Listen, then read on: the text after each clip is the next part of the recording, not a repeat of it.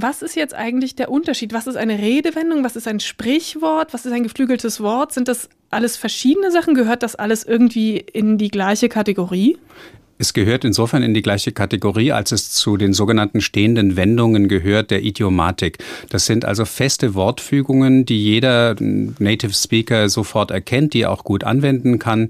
Es kann aber differenziert werden und wenn man das einfach jetzt nicht im wissenschaftlich strengsten Sinne machen möchte, kann man einfach sagen, ein Sprichwort ist ein vollständiger Satz, meist lehrhaften Inhalts, gehobener Sprache.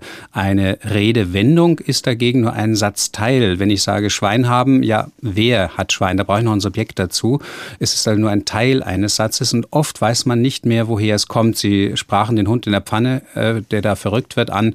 Das ist ein bisschen unklar wohingegen geflügelte Worte sowohl Sprichwörter wie auch Redewendungen sein können, deren Urheber aber in der Regel bekannt ist. Also des Pudels Kern oder ich kenne meine ja. Pappenheimer, das ist Faust bzw. Wallenstein von Goethe und Schiller, der Rest ist Schweigen, Hamlet. Ah, okay, also